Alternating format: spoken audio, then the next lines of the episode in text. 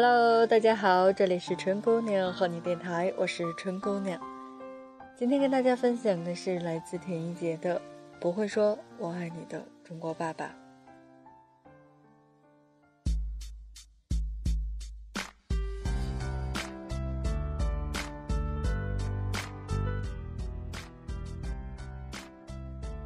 有一年，我在老家休假，就我和妈妈两个人在家。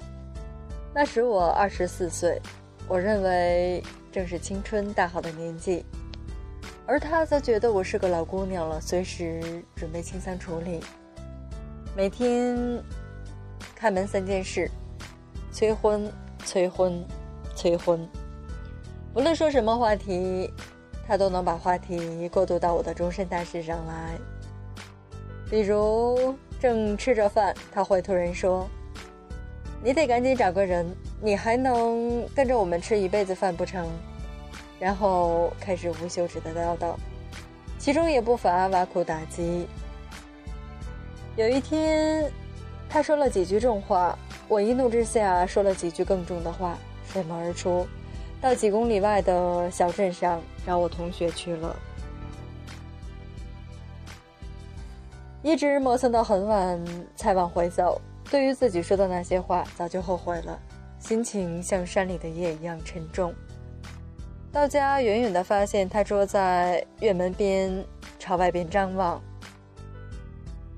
进屋发现炉子上炖了一锅腊肉。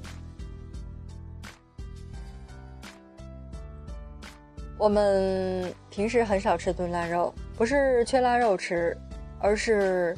要吃这东西得费很大的功夫，从灶头上取下来，烧柴火把肉皮烧好，再用热水泡上半天发开。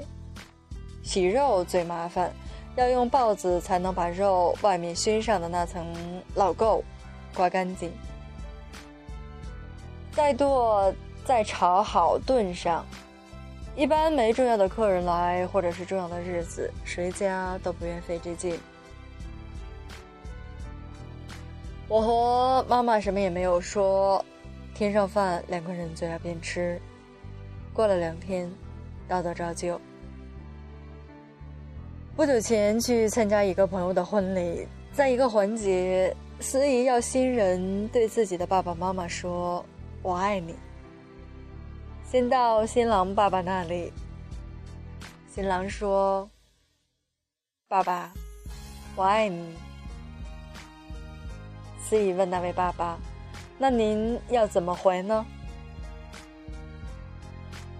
这位大高个的男人可能一辈子没跟人说过“我爱你”，对这句突如其来的“我爱你”，好像有千般的不适，红了脸，有些扭捏，好一阵，憋出了一句。知道了，你们好好过日子。底下一片哄笑，不光是笑这位爸爸的扭捏，也是笑“我爱你”这么直白的表达方式，在这里水土不服。就像我的爸爸妈妈，他们才不会说我爱你、对不起、我舍不得你之类的话。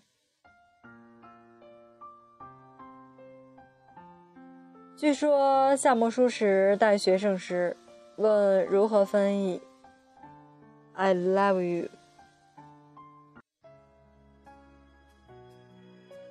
有学生翻译成“我爱你”。夏目漱石先生说：“日本人怎么可能讲这样的话？像今夜月色很好。”就足够了。这也好比，我曾问过一位老大哥：“你们那儿会写情书后面附上 ‘I love you’ 吗？”他说：“我们才不会写什么 ‘I love you’ 呢，我们说‘愿逐月华流照君’。”转身泪湿眼底多想和从前一样牵你温暖手掌可是你不在我身旁托清风